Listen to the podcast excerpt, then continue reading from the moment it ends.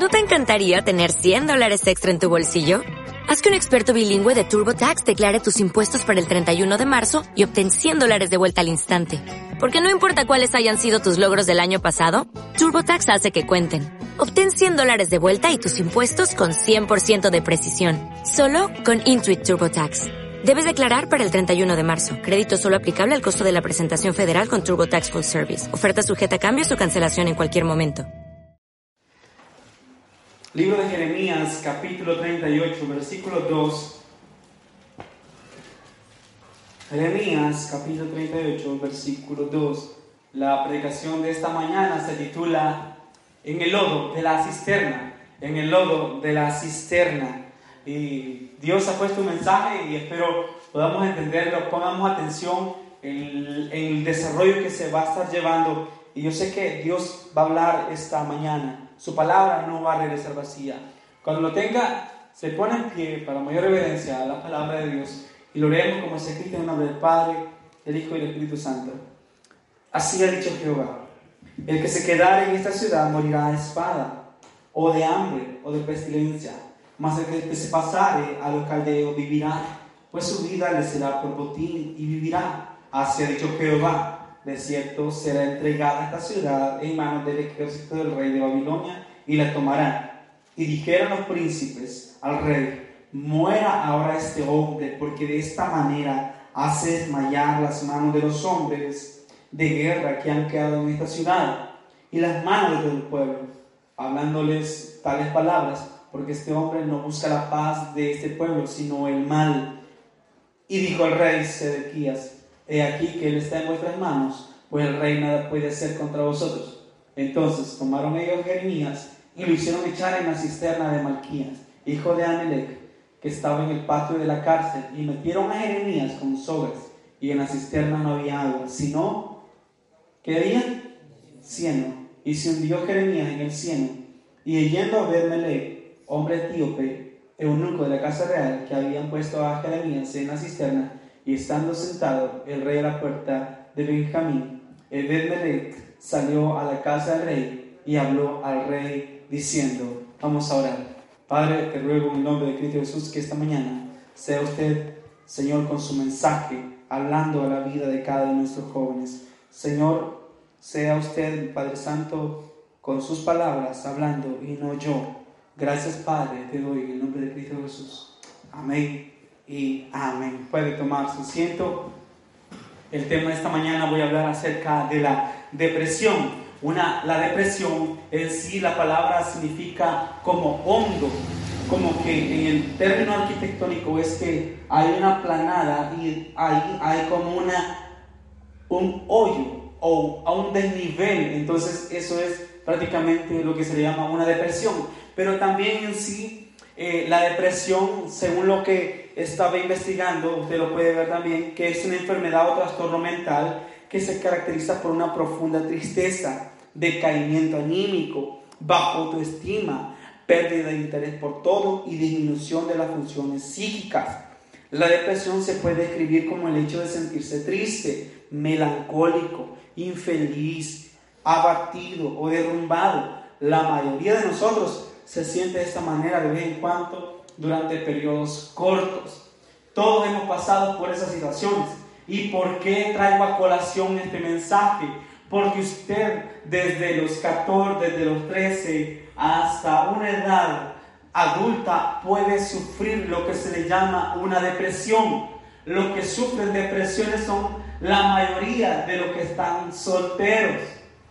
Porque todo el tiempo piensan de que van a ser felices cuando ustedes tengan a su media naranja. Déjenme decirle que usted puede tener una persona a su lado y ser totalmente infeliz. Entonces, la depresión va a llegar a su vida y lo va a atacar en los momentos de soledad, en los momentos que usted no le salen bien las notas, no sale bien. En la universidad, no sale bien. En bachillerato, no sale bien. Con su pareja, no sale bien. Con su familia, solamente vive una vida totalmente peleando con medio mundo, su trabajo no le va bien, tiene eh, amenazas de que, lo van, de que lo van a despedir. Y usted en ese momento se derrumba, se decae, se deprime, piensa de que las cosas no le van a salir como usted tiene planeado. Entonces, en ese momento viene lo que se llama la depresión. ¿Cuántos de nosotros hemos sentido alguna vez depresión en la vida? Tristeza profunda, una vida de que no tiene sentido y usted dice, ¿en qué momento voy a salir de ahí? No, ni una canción le ayuda a usted. Usted pone la radio y ni la tusa la levanta más, lo deprime más aunque usted ponga los redes, aunque usted ponga Iron Maiden, aunque usted ponga música de Daddy por más va a volver a su mismo estado.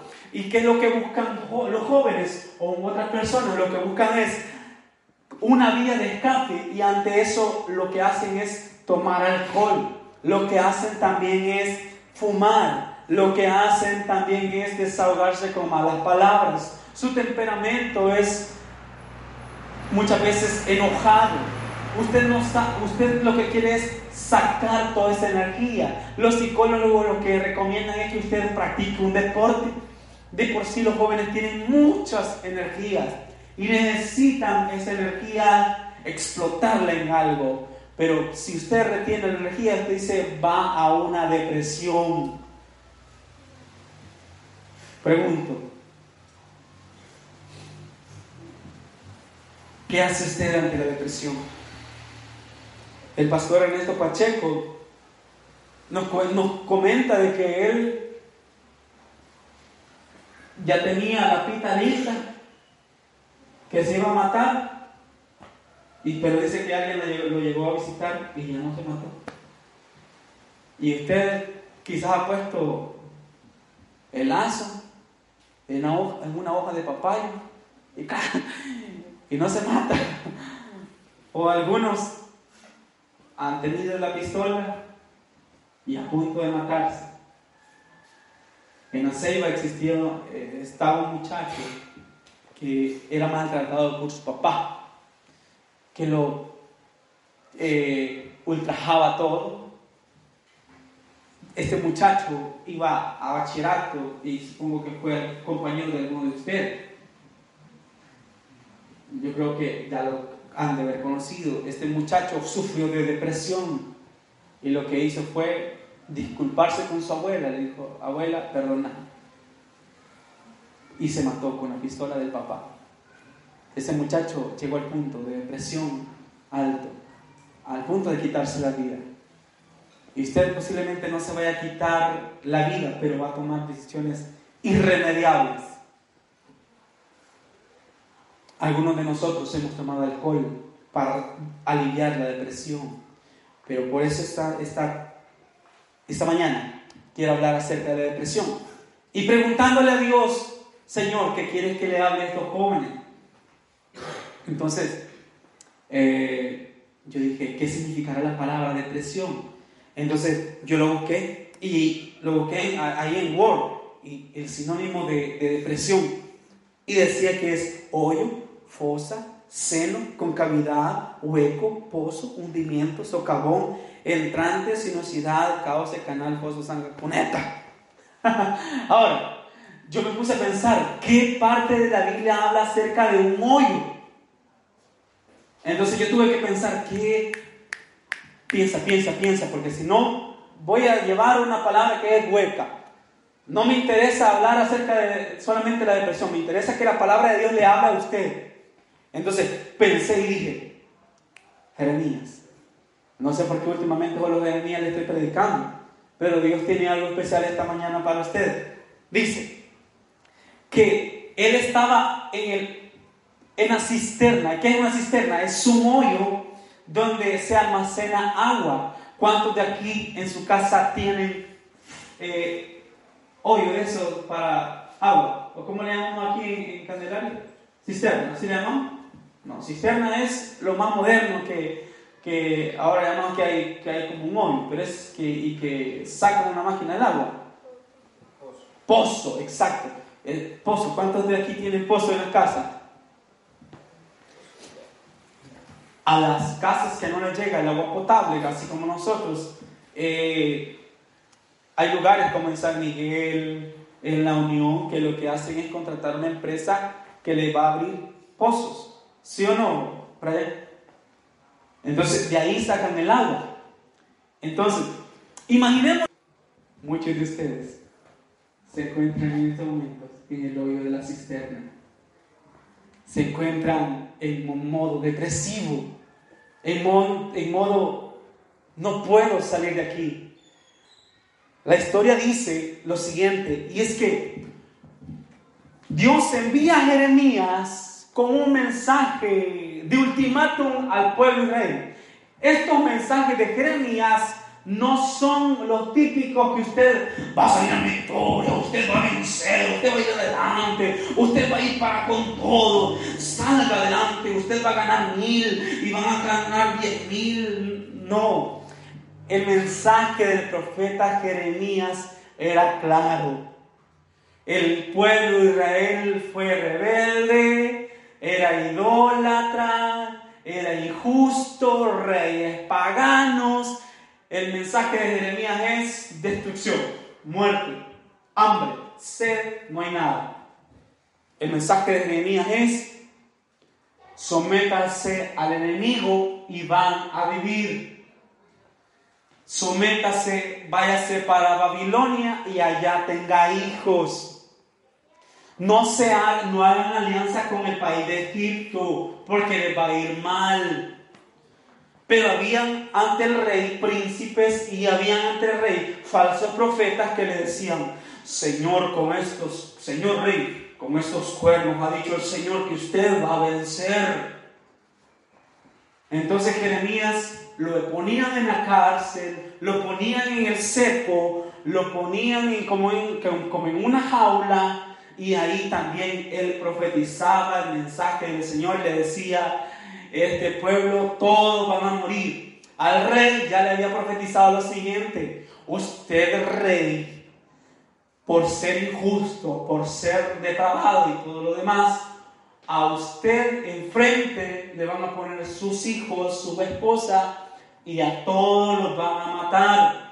Usted va a llegar a Babilonia, pero no la va a ver. ¿Qué significaba eso? De que le iban a arrancar los ojos y no iba a ver. Allá iba a morir él. El profeta Jeremías, ante este mensaje de desaliento hacia el pueblo,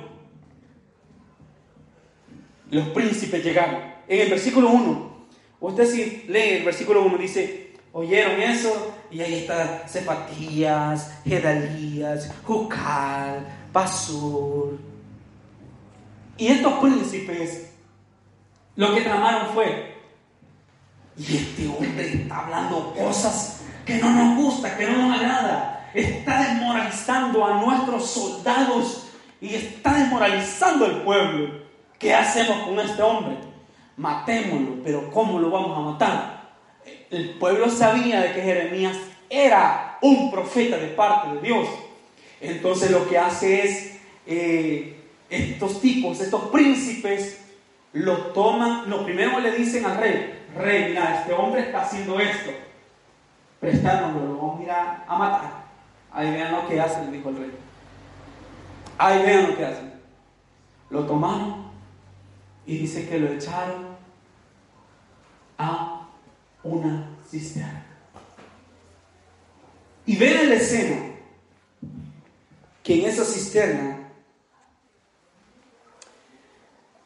él va a estar oscuro. Describamos esa cisterna. Dice que había que cieno. ¿Y qué significa cieno? Lodo. ¿Qué significa? De que ese, ese pozo lo que tenía era ah, no había agua, no había, estaba oscuro. Y, y si metieron a Jeremías con las manos atadas y los pies atados, ¿cómo sale de ahí? ¿Cómo sale usted? Con las manos atadas y los pies atados. Y la boca. ¿Cómo sale? Y usted posiblemente en el capítulo que se encuentra ahorita, se encuentre atado de manos, atado de los pies, mudo, no puede hablar. Usted se encuentra en estos momentos de esta manera, en modo depresivo. Usted no puede salir a menos de que alguien lo llegue a rescatar a usted. Pero mientras usted no puede hablar, usted sabe de que ahí va a morir, sabe que ahí va a quedar toda su existencia. Usted puede obedecer a Dios, usted dice, este Señor, este es el mensaje que tú querías para mí. Hace unos domingos vimos lo que el profeta Jeremías quería hacer. Ya no quería hablar de parte de Dios, pero dice que su palabra fue como fuego ardiendo en sus huesos.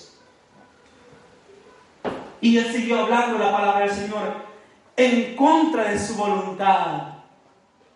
Y usted y yo nos encontraremos en esos episodios de la vida depresivos, sin ganas, nivel bajo, batería baja, oscuro, no ve nada claro. Su vida pareciera de que no tiene futuro, de que no va a haber nada, que allí va a morir. Un fracasado, un don nadie, un cero a la izquierda. Así se siente usted. Y usted sabe, y dice, en su carne, usted ahí va a morir. Pero déjeme decirle lo siguiente, de que hay una intervención divina que va a hacer que nosotros salgamos de ahí. Vaya conmigo, por favor, al versículo 7. Y oyendo Ebed Melech, hombre etíope, eunuco de la casa real, que habían puesto a Jeremías en la cisterna y estando sentado el rey a la puerta de Benjamín, Ebed salió de la casa del rey y habló al rey diciendo, muy bien, quiero decir lo siguiente, aquí hay un personaje más, es Ebed hombre etíope etíope, yo estoy investigando, de, un hombre de Etiopía, era un moreno, un negrito, por decirlo así. Entonces, un eunuco son los que cuidaban el palacio del rey y especialmente a doncellas o a los hijos del rey y hasta la reina. Pero había una característica con estos eunucos. Los eunucos les cortaban el pene para que no tuvieran relaciones o violaran a alguna de las hijas del rey y eh, también o a la reina. En los eunucos cuidaban el palacio del rey. Entonces, ¿qué es lo que va a hacer este etíope Ebed Viene y va a hablar con el rey y le dice en el versículo 9,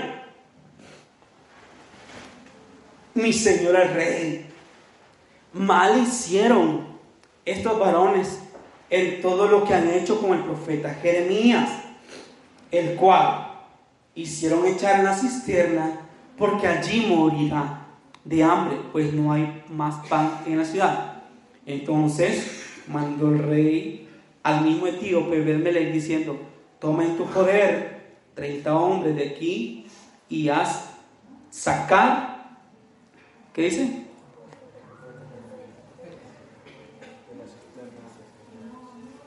Antes que muera. Y tomó Ebed en su poder a los hombres y entró en la casa del rey debajo de la tesorería y tomó de ahí trapos viejos y las ropas raídas, andrajosas y lo echó a Jeremías con sogas en la cisterna. Y dijo el etíope Ebed a Jeremías, pon ahora esos trapos viejos y ropas raídas y andrajosas bajo los sobacos debajo de las sogas.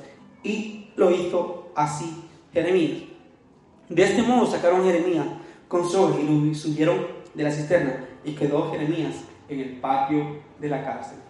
El fin de Jeremías es que Judá fue conquistada y Jeremías no murió.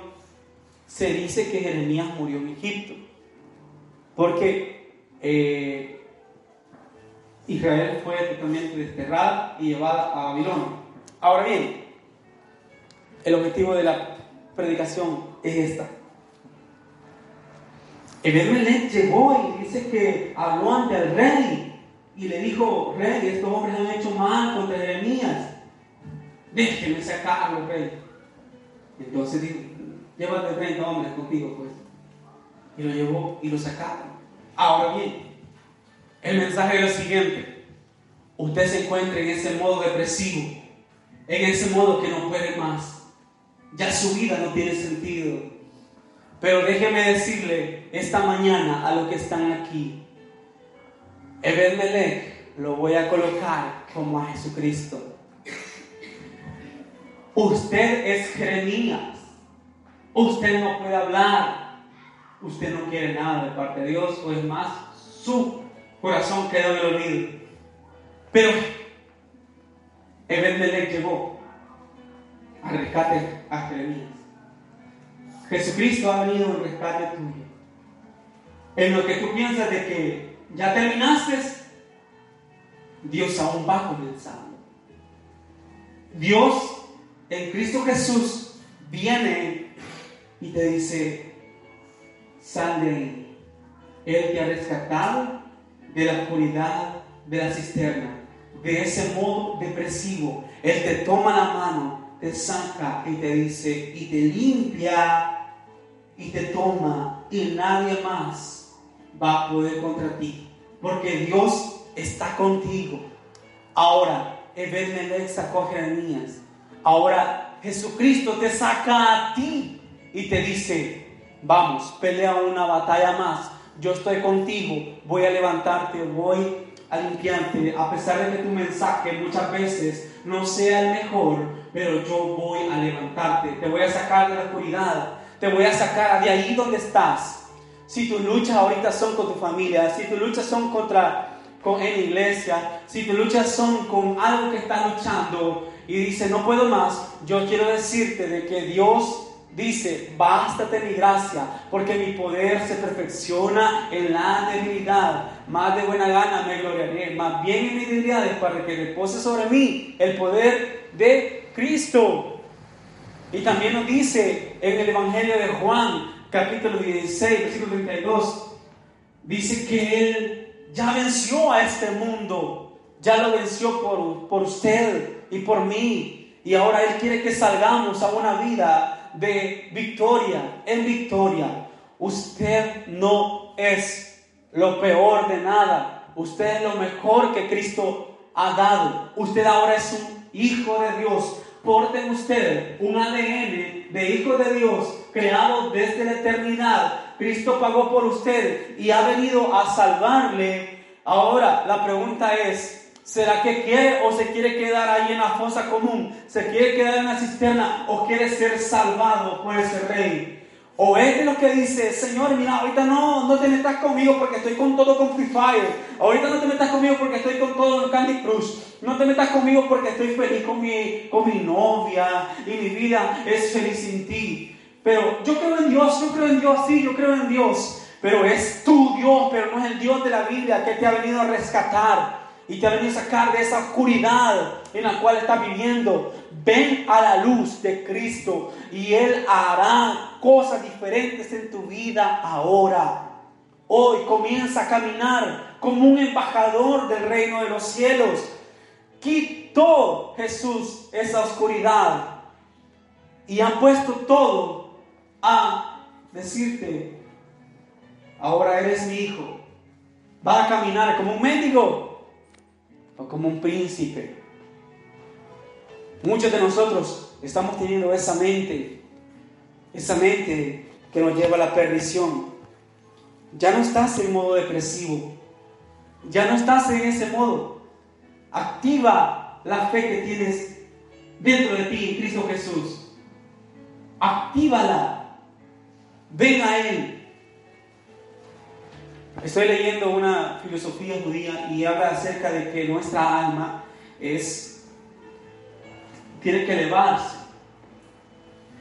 Y habla acerca de la historia de una de un niño que se cree niño pavo, pero que el niño es un príncipe y que al niño pavo lo ponen a comer con toda la mesa real, pero que el niño pavo está debajo de la mesa y el papá le tira migajas, haciéndose pensar que es un niño pavo. Dice que en una ocasión contrataron a un maestro para que le hiciera cambiar esa locura que este, este niño tenía. Y él se metió abajo de la mesa con el niño Pablo y le decía, ¿cómo estás decía, bien, le decía el niño. ¿Cómo te va con la vida, Pablo? Le dijo, yo como cuando quiera, le dijo, aleteo cuando quiera, le dijo, me muevo cuando quiera, le dijo, aquí la vida, Pablo, es, es todo, todo bien, le dice. Y entonces el propósito de este maestro era que él cambiara su manera de pensar a un niño normal, a un príncipe. Y entonces le dijo, mira, esa comida, así, le dijo, bueno, mira, le dice, allá afuera, los pavos pueden salir allá afuera. Niño, pueden, podemos salir los pavos, los, los pavos. ¿Y será que los pavos también se pueden sentar en la mesa real? También se pueden sentar los pavos aquí. ¿Y será que los pavos pueden agarrar el tenedor? Y todo? También los pavos pueden hacerlo. Poco a poco, ese maestro fue llevando al niño al pensamiento que era verdaderamente su alma. Era un príncipe. Para no ser largo el cuento, el niño después despertó y dijo, es cierto, yo no soy un pavo, soy un niño, soy un príncipe. Mis papás son rey. Yo no tengo alas como el pavo, no tengo dos pies. Ellos son como todos nosotros, como yo soy. Yo no soy un pavo, soy un niño, soy un príncipe. Y lo mismo pasa con usted. Muchos de nosotros tenemos la mente de un niño pavo. Y Dios te dice, ¿será que te puedes sentar a la mesa del rey? ¿Será que puedes comer a la mesa del rey? ¿Y usted qué dice? Puede. Se va a quedar ahí con la mente. Dios te ha llamado a un manjar inimaginable por medio de su palabra. Él te ha llamado a que disfrutes la nueva naturaleza que hay en ti y que puedas explotar lo mejor de Dios. Dios quiere usarte en Cristo Jesús para llevar su palabra. Tú no eres el mismo que eras antes, hoy eres diferente. Tu vida ha sido rescatada de Satanás. ¿Y quién puede sacarte de ahí? Solamente Cristo. Vaya conmigo, por favor, a Romanos, capítulo 3, versículo 21.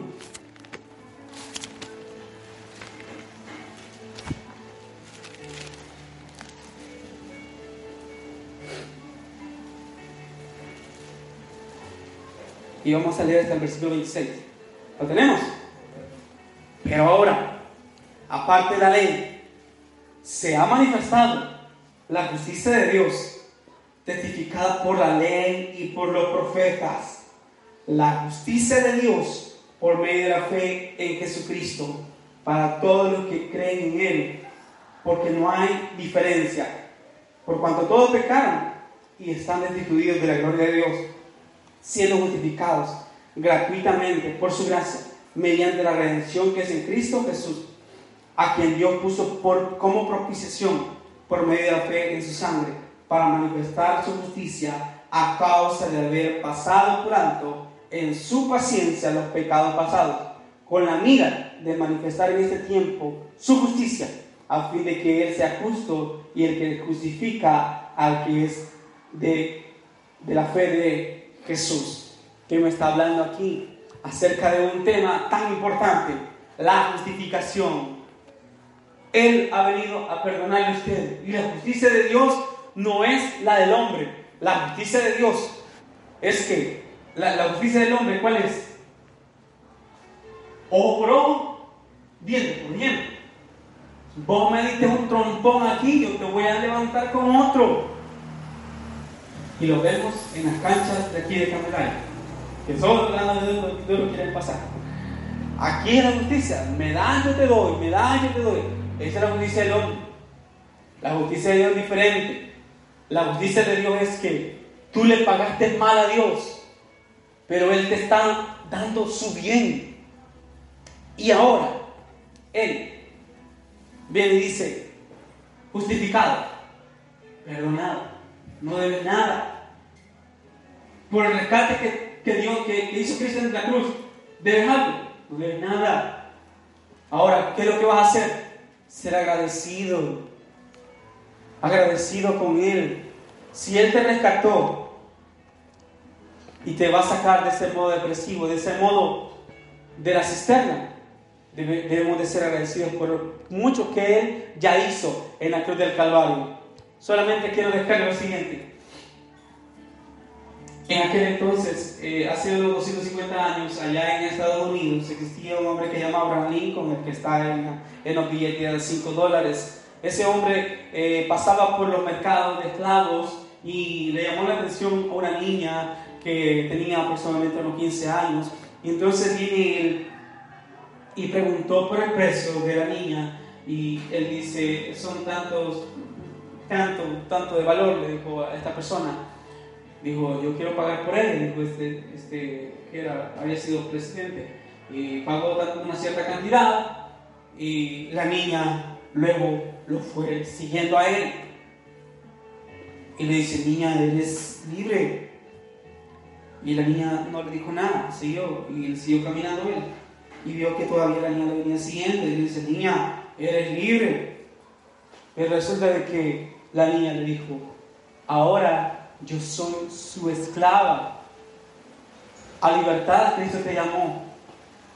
Pero ahora, por voluntad propia, podemos ser esclavos de Cristo.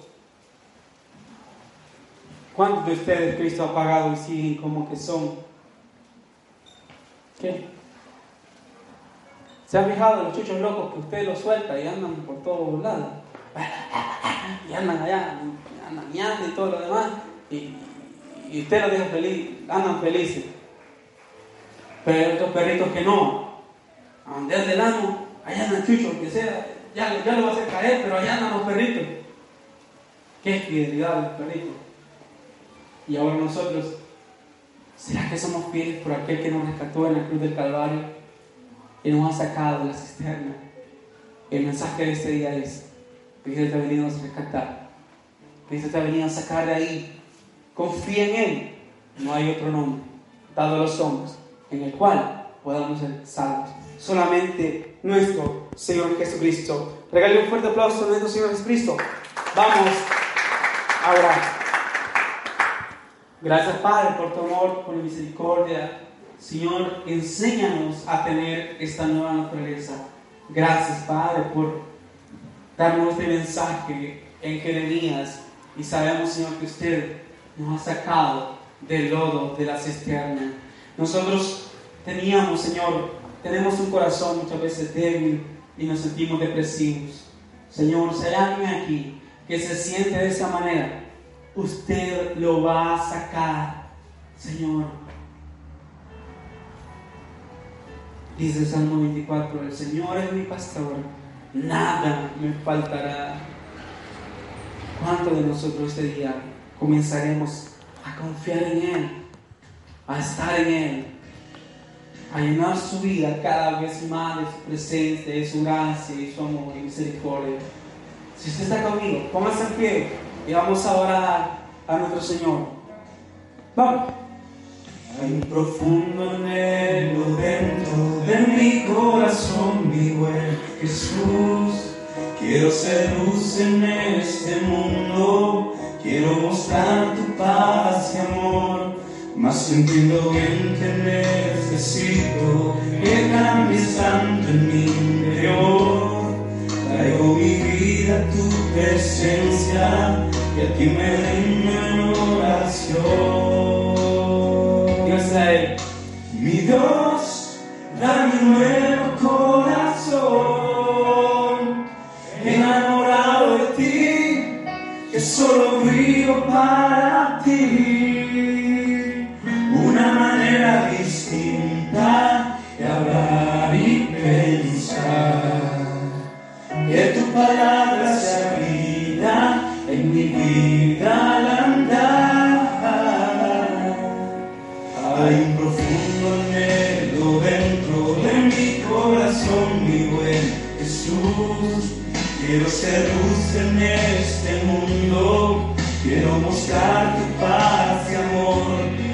Mas entiendo bien que necesito que cambies tanto en mi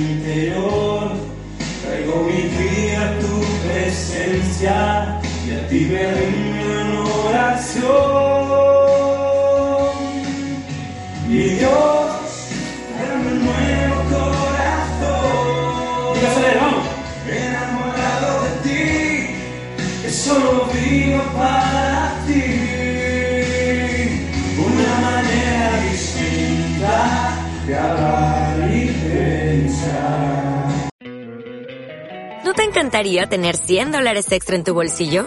Haz que un experto bilingüe de TurboTax declare tus impuestos para el 31 de marzo y obtén 100 dólares de vuelta al instante. Porque no importa cuáles hayan sido tus logros del año pasado, TurboTax hace que cuenten. Obtén 100 dólares de vuelta y tus impuestos con 100% de precisión. Solo con Intuit TurboTax. Debes declarar para el 31 de marzo. Crédito solo aplicable al costo de la presentación federal con TurboTax Full Service. Oferta sujeta a cambios o cancelación en cualquier momento.